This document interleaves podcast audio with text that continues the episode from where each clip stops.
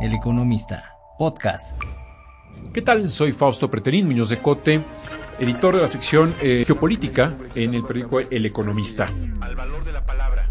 El objetivo de este podcast es acercar el mundo al micrófono, en donde no vamos a hablar por hablar, no vamos a tener un exceso de palabras, un análisis de lo que ocurre en el mundo. Lo baliqué con Fausto Pretelín.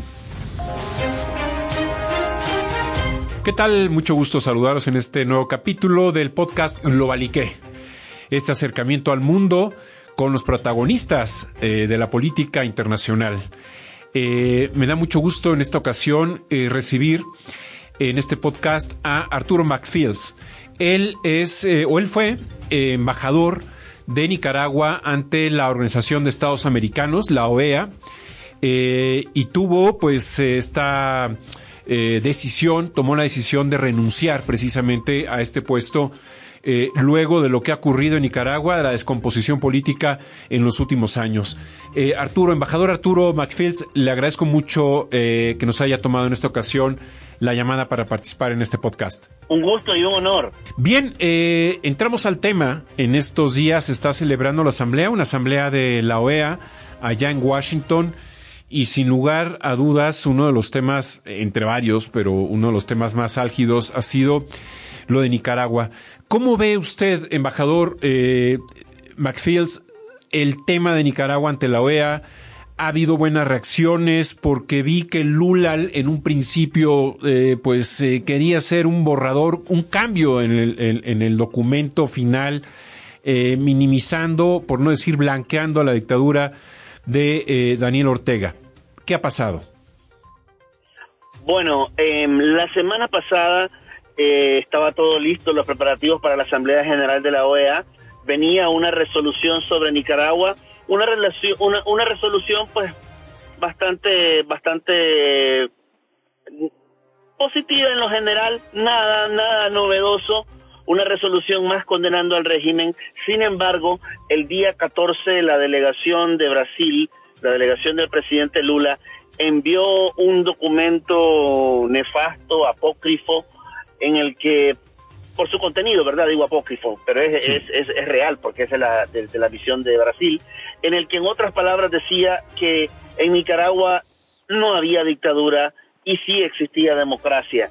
Eh, eso desató eh, eh, una, una fuerte protesta por parte de la comunidad nicaragüense y por parte de algunos países que al parecer no vieron con buenos ojos este planteamiento de parte de la delegación de Brasil. Eso fue la semana pasada.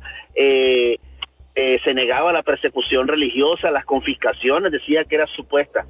Pero sin, el día de ayer, para ser más exactos, en la noche del 21, se logró cambiar totalmente la posición de Brasil y se hace un reconocimiento a los abusos que hay en Nicaragua, la persecución religiosa, las confiscaciones, violaciones a los derechos humanos, etcétera, etcétera.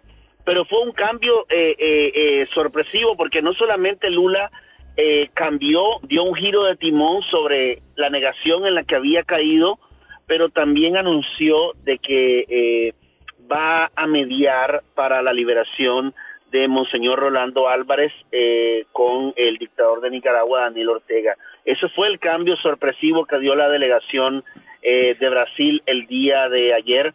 Gran parte, gran parte de este nuevo cambio creo que se debe a liderazgos importantes como el de Estados Unidos y el de Chile, Canadá, eh, y Colombia, creo yo que tuvieron en parte mucho que ver en este cambio, pero también eh, la situación en casa para Brasil no está nada bien. Eh, tienen una oposición bien fuerte en el Parlamento, eh, tienen Congreso y tienen eh, Senado, ¿verdad? En ambos lados, Lula no cuenta con el apoyo de, de, de, este sector. Entonces, presiones en casa, presiones dentro de la OEA y se le dice, eso no puede ser. Y se vio obligado a dar un giro de timón radical, Lula y volver a, al sentido común. Ya había manifestado Lula en hace algunas semanas, eh, recuerdo allá en Pekín, eh, pues una em, un sesgo alrededor de su política exterior, porque él, eh, si usted recuerda, embajador, allá en Pekín Lula dijo que pues eh, América, Estados Unidos, eh, la Unión Europea eran de alguna manera pues eh, también cómplices de la guerra allá en Ucrania, que la estaban alentando. Y él, curiosamente o paradójicamente, se había presentado como un personaje que quiere sentar en la mesa a Rusia y Ucrania para negociar. Y esta equidistancia que uno pensaría que debería de tener un, líder para poder hablar sobre paz en este momento tan crítico allá en Europa, pues se quemó sus, puentes, es decir, cometió ese grave error. Y luego ocurre eh, algo parecido con el tema de Nicaragua, que bueno, pues no sé qué, eh, qué, verá o qué haya visto eh, Lula, que todo el continente americano no veamos que Nicaragua pues es claramente una dictadura, no hay división de poderes, no hay libertad de prensa, no hay competencia entre partidos políticos, eh, está enquistado Ortega en el poder junto con su esposa y daba esa impresión, esa sensación de que no es lo mismo eh, los tres mosqueteros que 20 años después, es decir, Lula ya está manifestando, no sé si cierta eh, terquedad o cierta, cierto sesgo, en este caso a favor de la dictadura. Pero bueno, es una buena noticia. ¿Y usted cómo ve la situación en la OEA que tanto bien conoce, embajador? Porque desde México se lanzan eh, adjetivos muy duros. Hablo desde Palacio Nacional, hablo del presidente López Obrador, ha dicho que quiere que desaparezca la OEA, que no tiene la, altura eh, moral. Eh, la Comisión Interamericana de Derechos Humanos para darle recomendaciones, por ejemplo, de que ya elimine alguna sección de su conferencia matutina en donde dedica tiempo y recursos del Estado para eh, criticar a los medios de comunicación. ¿Qué, cómo, ¿Cómo ve usted la salud de la OEA en estos momentos? Bueno, hay tantas cosas que quisiera decirte, quisiera hablarte de Brasil, quisiera hablarte de México y de la OEA, vamos a ver si lo logro hacer. Claro que sí. Eh, Brasil, eh, su política exterior en este nuevo mandato, en este tercer periodo, ha sido desastrosa. Solo la podría comparar con la política exterior de Andrés Manuel López Obrador. Eh, creo que fundamentalmente Lula en este tercer periodo no está interesado meramente en Brasil, sino en buscar un legado a nivel internacional ya ha gobernado Brasil, no es nada nuevo para él. Así que lo que él está buscando ahora es construir un legado, ganar un premio Nobel mediante una gestión magnífica en, en, en, en el tema de Ucrania. Ha fracasado totalmente, perdió las credenciales al tomar partido en favor del agresor, en favor de Rusia. Él ya no está capacitado para pedir eh, o para ser un mediador, ya no lo está. Desde el momento en, que le dice a Ucrania se dé territorio para que, para que Rusia se calme y no continúe con esta agresión, desde el momento en que dice que la Unión Europea y Estados Unidos están inyectando gasolina al conflicto en lugar de pacificarlo. Ahí está perdiendo sus credenciales, ya las, las tiró por el puente. Ese es uno. Lo otro es... Eh, en el tema de Cuba, eh, Nicaragua y Venezuela, eh, el señor Lula ha dicho que si Cuba no tuviera bloqueo, Cuba sería la nueva Holanda de América Latina. En cuanto a Nicaragua, ha dicho que si Ortega, eh, ¿por qué si Angela Merkel en Alemania pudo estar 14 años y más, por qué Ortega no puede estar 16? Ah, eh, Eso dijo. Es una, y, en el, y en cuanto a Venezuela, dijo de que los muertos, las desapariciones, los, eh, los más de eh, 7 millones de exiliados no existen, son solo un problema de narrativa, una historia que ha sido mal contada por parte de fuerzas externas. Pero si se cambia la narrativa, borrón y cuenta nueva, a, a, esos 7 millones que están en el exterior, a los desaparecidos, a los torturados eh, y a los más de 300 presos políticos que mantiene el régimen de Maduro en sus cárceles. Entonces, si uno analiza esto, lo que pasa con Nicaragua encaja perfectamente dentro de una narrativa eh, eh, izquierdista, radical totalmente, eh, y, y Lula quiere construir o reconstruir la unidad latinoamericana, llenar el vacío que dejó Hugo Chávez y él quiere ahora eh, formar eso, esa, esa nueva unidad latinoamericana. Y para eso necesita integrar a los dictadores de Venezuela, Cuba y Nicaragua, y para eso necesita lavarles la cara a estos dictadores e integrarlo a, a, Latinoamérica, que dejen de ser unos parias, en otras palabras. Eso es respecto a Lula. Respecto a la OEA, la OEA en esencia es lo que sus estados quieren que sea. La correlación de fuerzas en la OEA está básicamente, em, podría decirse, unas nueve democracias y 23 países que son autoritarios o bien no no em, son simpatizantes de las dictaduras. Algunos no son no son autoritarios, pero son simpatizantes de dictadura. Es decir, 23 de este lado y 9 de este otro, 32. La OEA son 35 estados, pero las tres dictaduras eh, ya no cuentan. Nicaragua pues todavía está ahí dentro. Pero dentro de los actores reales que están en el terreno, estos 32, la correlación de fuerza es de 9 a 23 la, la democracia se está cotizando en este momento a la baja en la OEA, eh, pero yo creo que más adelante esto va a cambiar. Pero la fotografía actual es una OEA debilitada, debilitada y que ha perdido una voz importante en América Latina debido a que está controlada por un eh, importante sector de autoritarios, de izquierdistas radicales y de simpatizantes de dictaduras. Respecto a México, México ha pasado de criticar a la OEA a atacar a la OEA a pedir su desaparición. Pero es extraño que a pesar de esto, México anualmente aporta entre 11 y 12 millones anuales a la OEA, es el cuarto eh, financista de la OEA, eh, y aunque critica, sigue dentro de la OEA. En momentos da la impresión de que eh, López Obrador quisiera destruir la OEA desde adentro dice que la OEA es una canción, es una cosa muy fea, repitiendo una canción cubana, ¿verdad? Sí. Em, López Obrador, su modelo de democracia perfecto no es el modelo interamericano, sino el modelo cubano, es decir, eh, el reconocimiento máximo que fue un día un día de vergüenza para México, el reconocimiento más alto que México puede otorgar a alguien en el exterior se lo dieron al dictador Díaz Canel. Sí, el águila.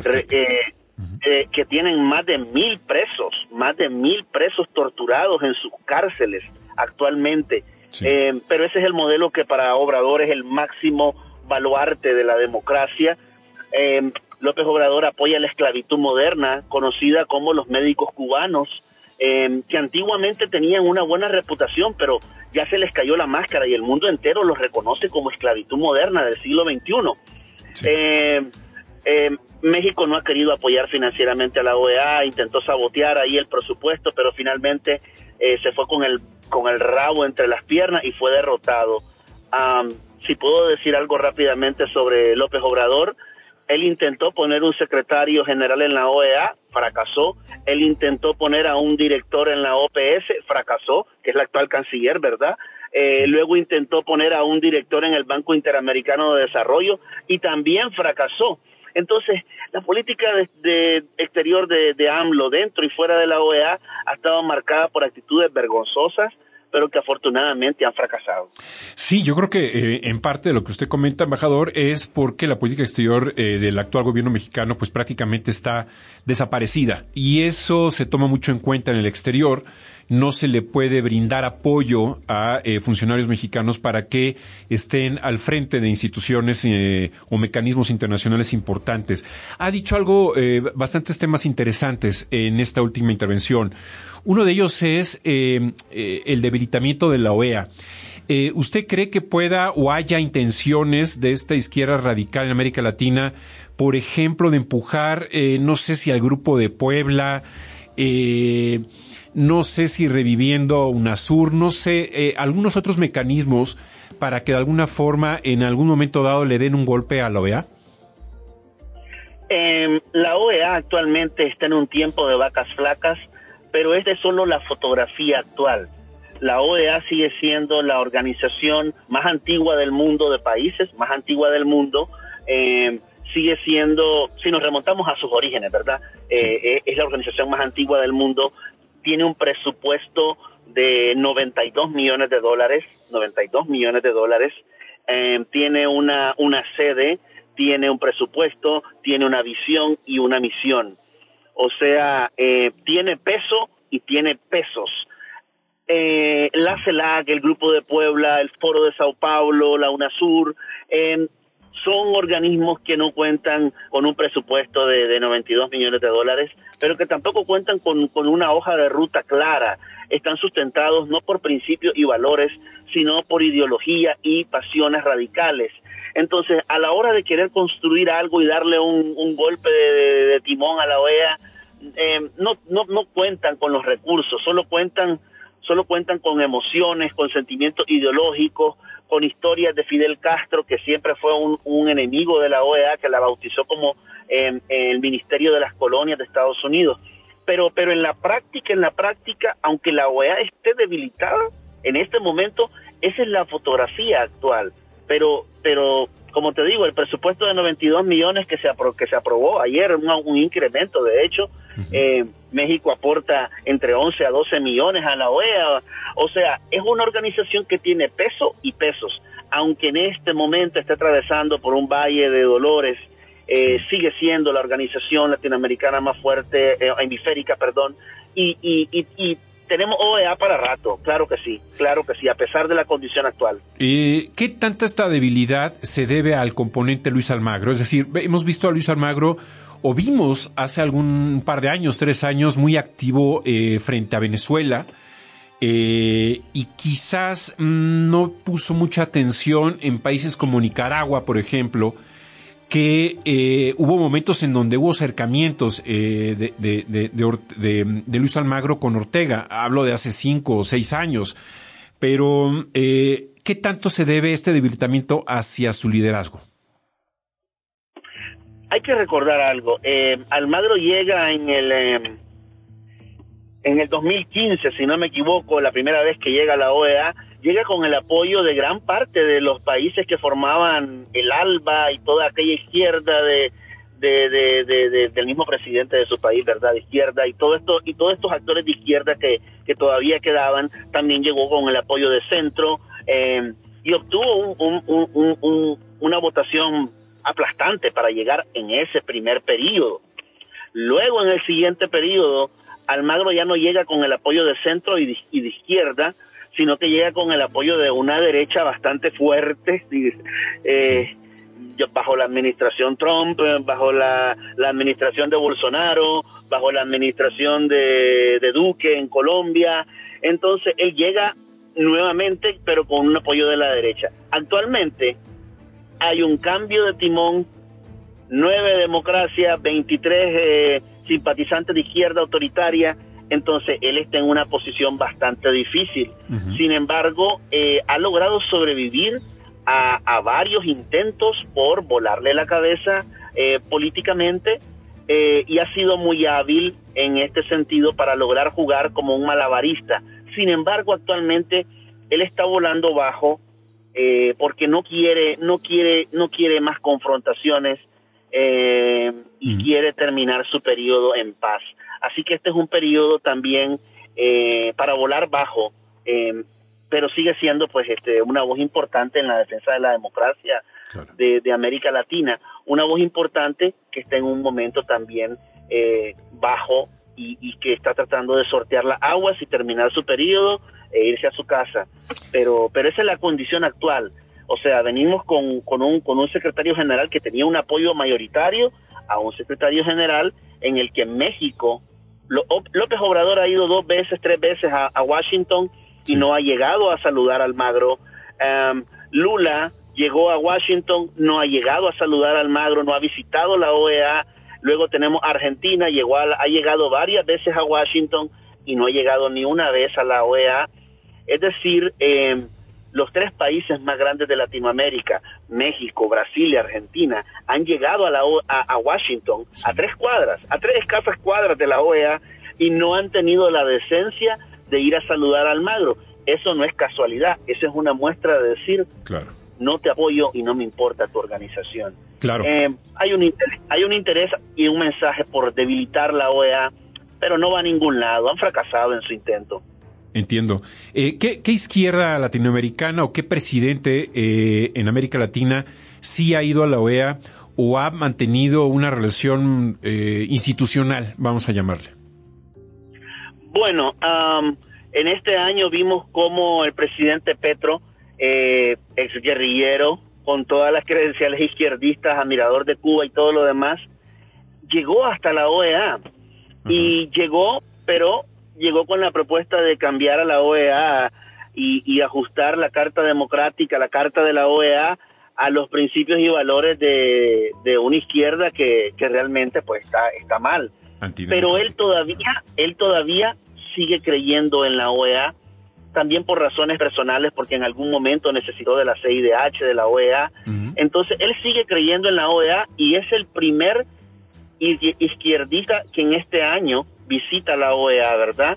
Em, el presidente golpista de Perú eh, visitó la OEA. Cierto, sí. En parte fue porque su cancillería eh, eh, tenía una visión muy clara de la OEA y sé que lo impulsaron a hacerlo, pero, pero él también visitó la OEA en su momento. Pidió apoyo, pero, inclusive. Sí, sí, sí, pero los tres grandes, los tres pesos pesados, Brasil, México, Argentina, le dieron un portazo en la cara al Magro y a la organización, porque llegaron a Washington, llegaron a la Casa Blanca, pero evitaron ir a la Casa de las Américas. Esos son mensajes que en diplomacia eh, son bien fuertes, son bien fuertes. La izquierda latinoamericana siente un, siente un profundo desprecio por la OEA, por el sistema interamericano y por lo que esto representa. El único presidente que salva la cara de la izquierda latinoamericana se llama Boric en Chile, Así es. que ha sido un presidente que con sus virtudes y defectos ha tenido un invariable compromiso con el tema de los derechos humanos en, en Nicaragua y en Venezuela, lo hemos visto, no ha tenido miedo de decirle a López Obrador en su cara y en su casa que la democracia y los derechos humanos trascienden las ideologías. Los derechos humanos son derechos de los humanos, no pueden estar por debajo de la ideología. Y eso para mí es un acto de valentía eh, insoslayable. Entiendo. Eh, hablando de Nicaragua, embajador, em, ¿hasta dónde va a llegar eh, Ortega y su esposa en esta pues dictadura que se ha profundizado.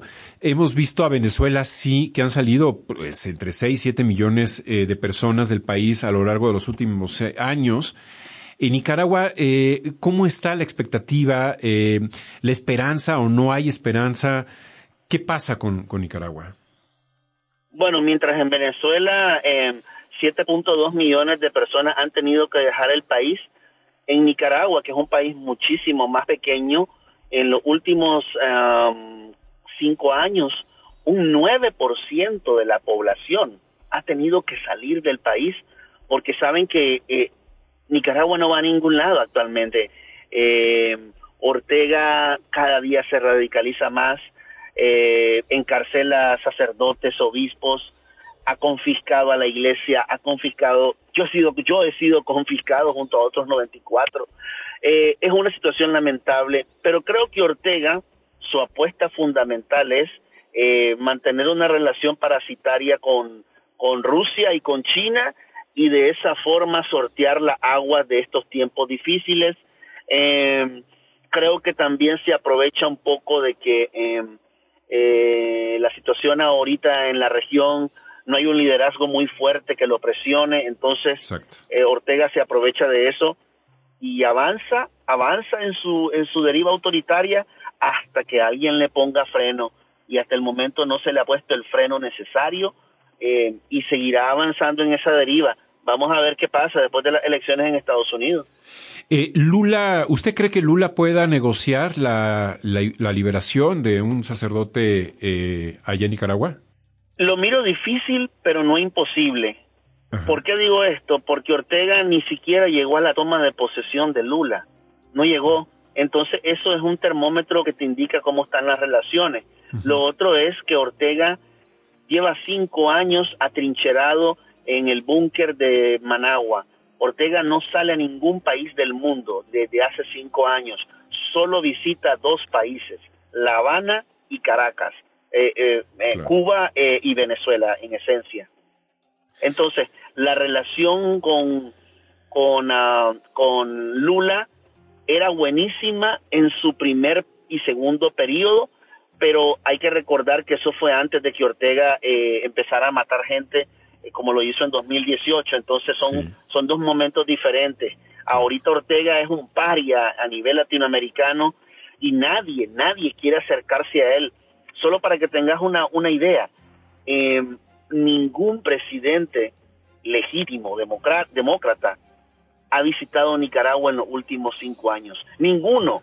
ni siquiera presidentes que han perdido la brújula como Lula o como Obrador, ninguno ha visitado Nicaragua. Nicaragua solo es visitada por las dictaduras de Cuba y Venezuela y recientemente el tirano teócrata de Irán hizo una visita por Nicaragua. Ya no más. Nadie más visita a Nicaragua. A delegaciones de Rusia, pero desde el hemisferio, de nuestra región, de nuestra zona común, eh, nadie visita a Nicaragua. Ortega está en un aislamiento total y no sale de Nicaragua porque tiene temor de que lo arresten en cualquier lugar y en cualquier momento. Claro. La relación con Lula fue buena, pero en este momento Ortega no confía ni en su sombra. Sí. ¿Qué, porcentaje de la población nicaragüense ha salido del país a raíz precisamente de este endurecimiento de la dictadura? como te decía, un 9%, de la población. Lo que pasa es que somos un país pequeño y, y, no somos Venezuela. Venezuela ha salido 7.2 millones de personas, eso es un montón. Sí, casi Entonces, cuando vos miras Nicaragua, sí, cuando vos miras Nicaragua chiquitita, eh, somos un país que tenemos casi 7 millones de habitantes, somos un país pequeño. Sí. Entonces, eh, pero pero el hecho de que de que 9% de la población en 5 años abandone un país eso es una, una catástrofe. Y, y, lo más lamentable es que es una población eh, joven, una población eh, económicamente activa, por decirlo así, en cuanto a que tienen capacidades para aportar, eh, mentes brillantes, gente con futuro, está dejando el país. Entonces los que pueden lo dejan el país eh, y eso eso afecta ahorita, pero también en un futuro va a afectar porque eh, estás dejando ir al alma y motor de tu país y, eventualmente eso va a pasar una factura ah, muy dura a mi país. Es, eh, es lamentable, es muy grave la situación de América Latina, Centroamérica, vemos a Bukele en El Salvador, un poco con un perfil autoritario, eh, vemos a Yamatei en Guatemala censurando y llevando a la cárcel a directores eh, de periódicos. vemos evidentemente un poco el recorrido ¿no? de Nicaragua, Venezuela, Cuba, ni qué decir. Eh, y mucha inestabilidad en otros países, eh, desde México, en donde también trata de erosionar el presidente López Obrador, pues esta sana distancia que debe de existir entre los poderes, hablo particularmente del Poder Judicial, que últimamente lo está atacando mucho, muy peligroso esta situación. Eh, la democracia ha dejado de ser ya eh, pues eh, la esperanza, el sistema político que simule a un elevador, ¿no? A la sociedad que pueda tener ángulos meritocráticos. Argentina ha asumido también una crisis económica ya de dos décadas y un peronismo cada vez más populista y corrupto, por supuesto un Lula que de alguna manera en dos décadas ha cambiado mucho, ahora ya es un personaje más hostil, menos demócrata, eh, al menos esto es lo que se percibe en, sus primeros meses de gobierno. Pero bueno, ojalá, ojalá que la OEA también haga reformas importantes internas para tener mayor credibilidad y ojalá que vengan mejores tiempos, embajador.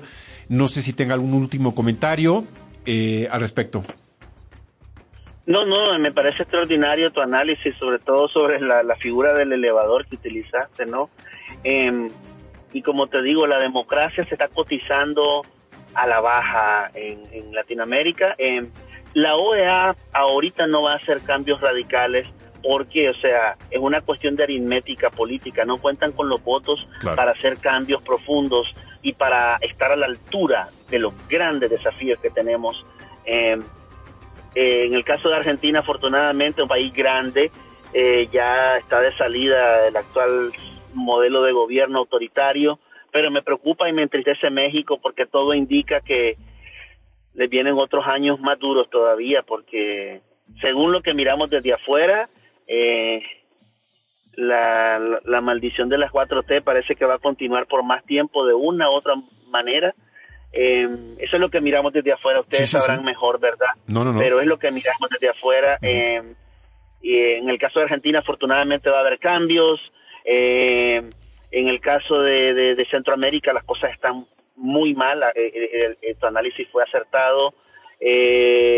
Brasil, Lula, yo, como lo estoy viendo, Lula, ah, gracias a Dios hay separación de poderes y, y la oposición de Brasil es fuerte y aunque y le impide avanzar a fondo en su deriva autoritaria.